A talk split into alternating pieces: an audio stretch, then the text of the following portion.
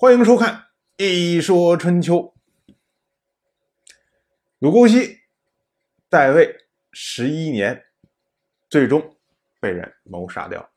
这个呢，说起来让人觉得有点唏嘘。想当年，鲁国第十二任国君鲁福皇去世的时候，太子鲁允年纪还小，所以呢，鲁公西临危受命，摄政成功。从此之以下。就是不断的被下面的各种大臣所挑战，而他个人呢，就是小心谨慎，连他的生母生子去世，也不敢以鲁国夫人的规格来接待。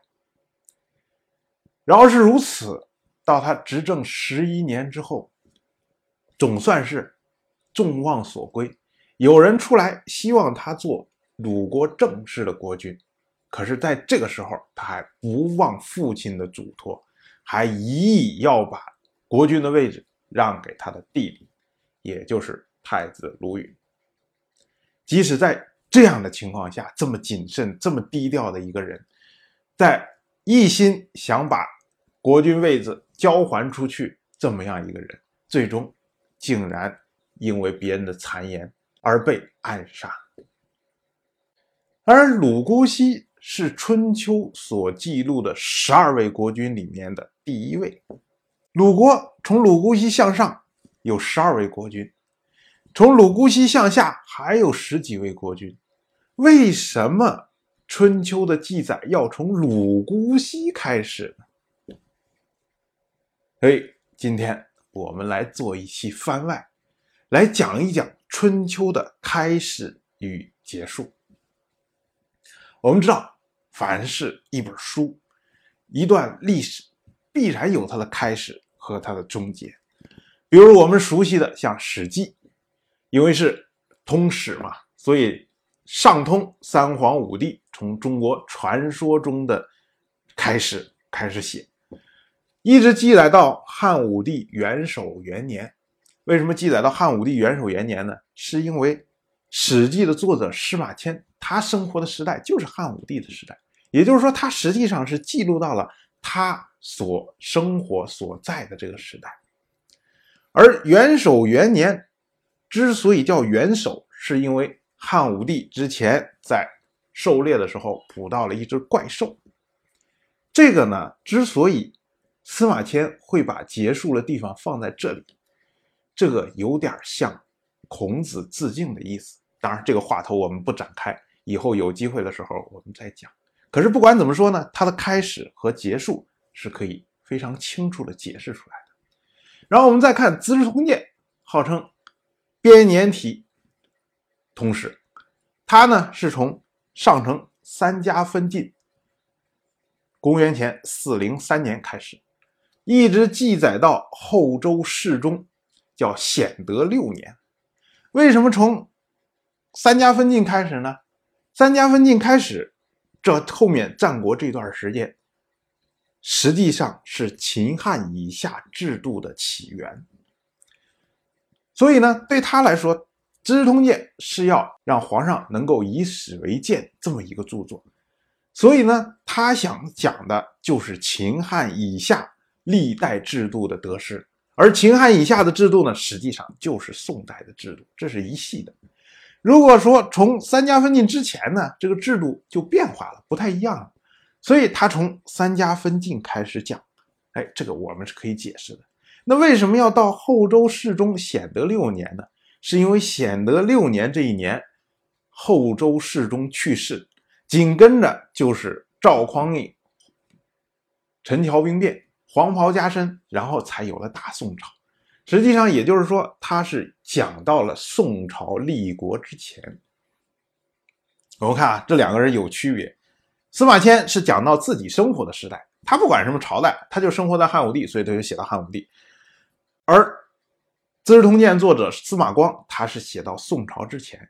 这个呢，实际上是史官前后的变化。这个话头我们也不展开讲。如果有机会的话，我们去讲史官的时候，我们来讲为什么会有这样的区别。但是不管怎么说，这两本书都是开头和结尾都是我们一看大概也就明白为什么它会从这儿开始到那儿去结束。然后其他的这些像二十六史里面的《汉书》《后汉书》什么《梁书》《齐书》《陈书》等乱七八糟这些书，这些书你一听名字你就知道了，它就是一个朝代嘛，它叫断代史，那肯定是从这个朝代的开始，然后到这个朝代的结束。那么翻过来，我们来看我们的春秋，它叫春秋。当然，我们前面说过了，春秋这个时代啊，是以鲁国《春秋》这本书来命名的。那么呢，《春秋》这本书自然不需要去关心春秋这个时代，所以它只是捡的春秋这个时代中的一小段但是《春秋》本身它是鲁国的史书，它为什么不从鲁国伯禽开始，然后到鲁国灭亡为止呢？为什么只是减了中间这十二个国君呢？我们先来讲讲春秋是什么时候结束的。我们一再说春秋从鲁姑西，然后呢以下一共十二个国君，鲁国的十二国君，十二国君记录完了之后，鲁国其实并没有灭亡。那么它在什么时候结束呢？这点跟后世的历代史书都有区别，因为春秋有三个结束的时间点。所以我们在最开始的时候，如果你要再重新回去听第一回的时候，我当时是这么着说的：我说春秋一共记录了鲁国十二位国君二百四五十年的历史，这不很奇怪吗？春秋是一个按年记录的一本书，你要是二百四十年就是二百四十年，二百五十年就是二百五十年，怎么会出现二百四五十年的历史呢？就是因为它有三个结束的地方。第一个结束的地方呢，是《谷梁传》和《公羊传》，他们以霍林这一年作为终结。为什么要以霍林这一年作为终结呢？首先要说什么叫霍林。霍林呢，是说这一年的时候，鲁国在狩猎的时候捕到了一只怪兽。捕到这只怪兽之后呢，这只怪兽谁也不认识，不知道是什么东西，然后呢，就把它送到了孔子面前。孔子一看。说，哎，这就是麒麟呐，所以呢，这一年就被后世称为霍林。哎，你看这点是不是跟《史记》那个元首那个非常像？可是霍林这一年有什么特殊的地方呢？因为孔子看到了这个麒麟之后，感叹说了一句话，叫“武道中矣”。怎么解释这句话？因为孔子。据说出生的时候，鲁国就捕获到了一只麒麟，所以孔子就觉得说：“我出生的时候捕了一只麒麟，现在又捕了一只麒麟，那就说明我离死不远了。这是一个循环，要到终点。”所以他说：“武道终矣。”然后由此呢，退而修春秋，两年的时间，孔子就去世了。所以。公羊、谷梁这本两本书，我们前面说过，他们都是孔子的弟子子夏传授出来的两本书，所以呢，他们要为孔子整个的这个思想来做注解，所以他们认为，到霍林这一年，也就是孔子思想大成、整个循环结束的时候，所以他以这一年作为终结。向孔子致敬，所以呢，按照公羊、谷梁的这种方式，那么春秋一共是记录了二百四十二年的历史。然后我们再来说春秋的第二个终结点，也就是《春秋经》。《春秋经》呢，是以孔子去世的那个时候作为终结，也就是它的最后一个条目就是孔子卒。孔子去世的时候，那一年其实还没过完，但是呢，那一年后面的事情就不再讲了，就结束了。所以《春秋经》实际上是在公羊、谷梁之后又补了两年，也就是霍林之后补了两年，也就是二百四十四年。由此呢，我们就可以看出来，就是说《公羊传》《谷梁传》他们的终结是什么？是以孔子之道的终结作为终结，而《春秋经》呢，是以孔子之人的终结。作为终结，这都可以解释。然后我们再来说春秋的第三个终结点，就是《左传》。我们前面说了无数次了，就是《春秋》记录了鲁国十二位国君的整个的历史。可是孔子去世的时候，当时在位的这位鲁国国君还又多活了十一年，所以呢，《左传》就把这十一年补齐。也就是说，在《左传》里面是完整的十二个国君的历史，而《公羊》《谷梁》《春秋经》他们里面都是不完整的。所以，《左传》实际上它是以鲁国的历史的终结作为终结啊，准确说应该是鲁国的国君的终结作为终结。实际上，它等于是在原来孔子《春秋经》的基础上，然后补齐了后面的十一年。所以《左传》是二百五十五年的历史，所以我们前面说说《春秋》这本书一共记载了二百四五十年的历史，实际上就是包括了《易经》三传三个终结点。所以我们看，哎，虽然说有三个终结点，但是三个终结点，大家一看这个时间，大概也就可以猜测出来当时做这本书的人的用意。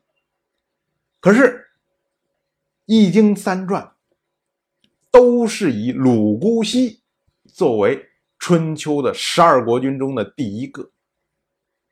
为什么以鲁姑息作为第一个呢？这个事儿可就不好解释了。《公羊传》给了一种解释，《公羊传》说为什么以这个作为第一个呢？是因为鲁姑息之前。离的时代，离孔子所在的时代太遥远了，当时的史料不全，资料缺乏，所以呢，没办法做成像后面这样完整的《史记》的记录，所以孔子就把之前的一看去掉了。哎，这个说法听起来好像很有道理，可是《公羊传》经常是不知道的时候就会瞎说，比如说像我们之前讲过。鲁姑息的那位叔叔叫鲁义师，鲁义师去世的时候呢，春秋没有标注他去世的日期。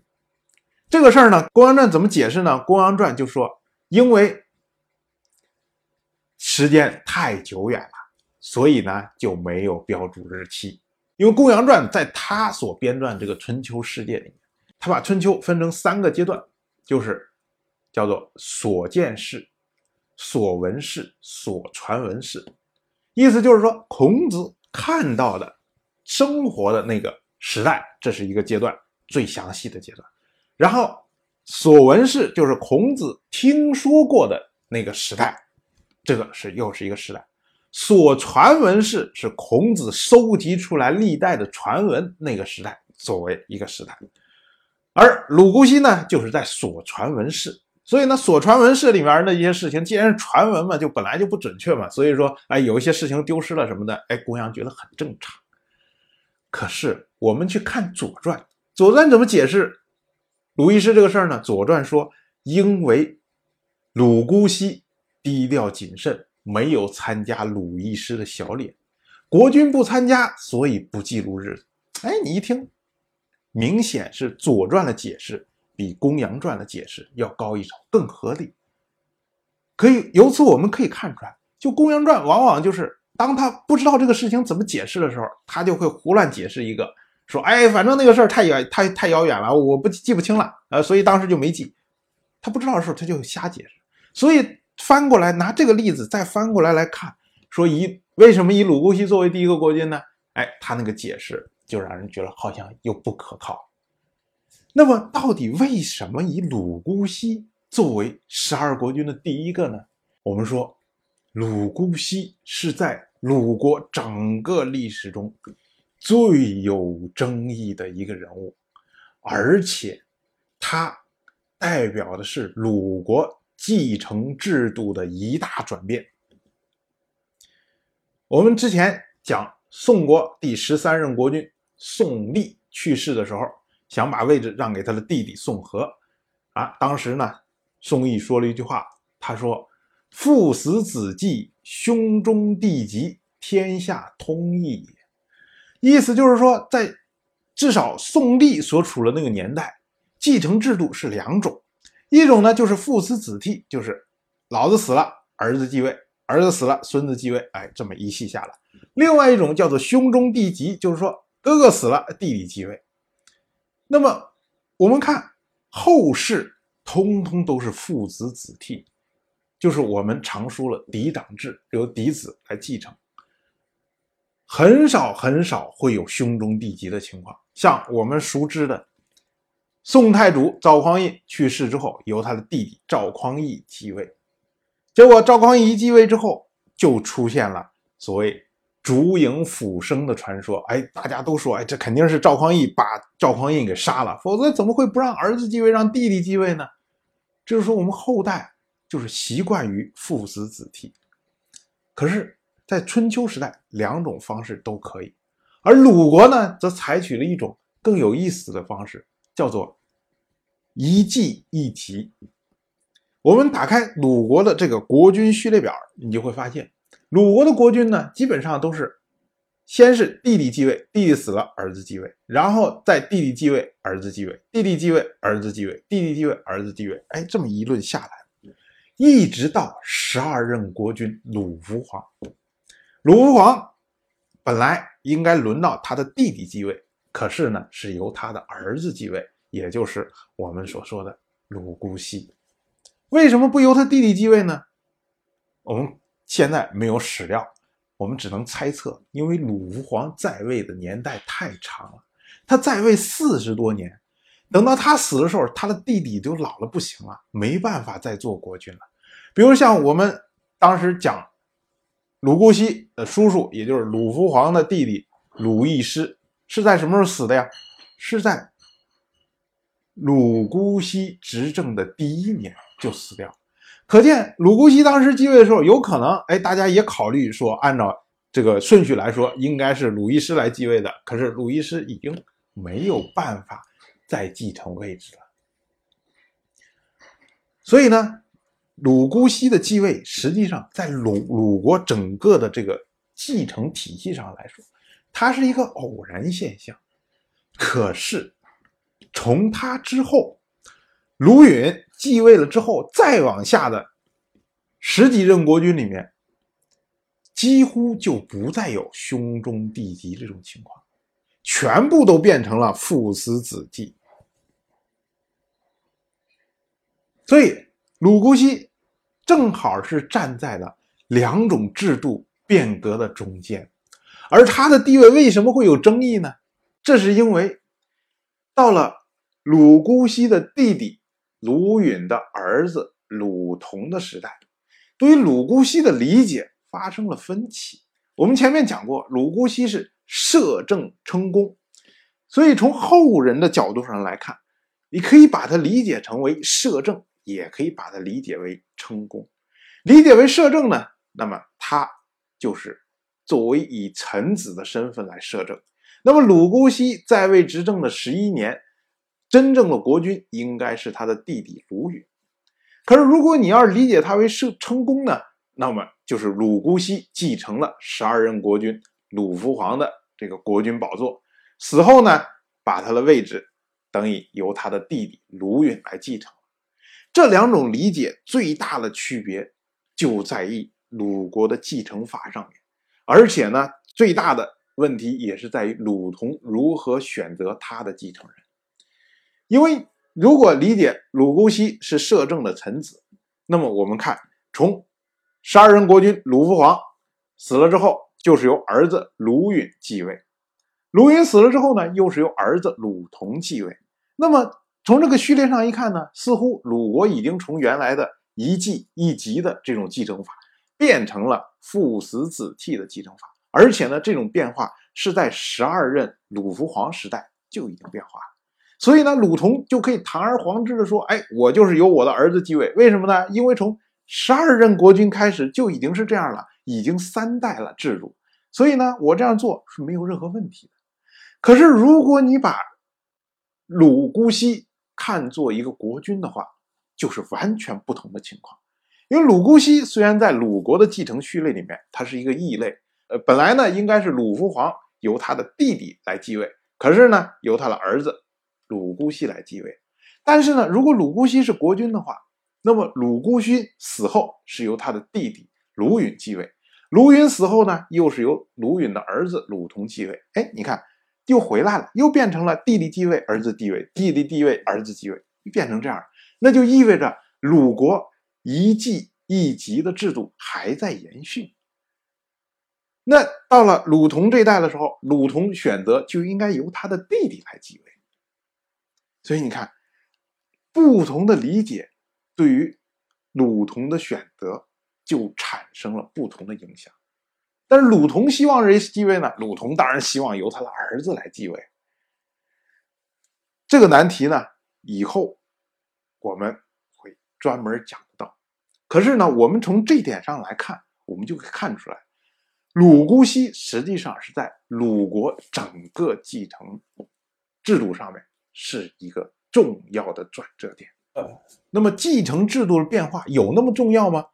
可能大家觉得，哎，那鲁姑息，哎，作为这个鲁国国君继承，呃，这个制度上的一个转折，哎，大家接受了。可是有那么重要吗？重要到一定要以他为开始吗？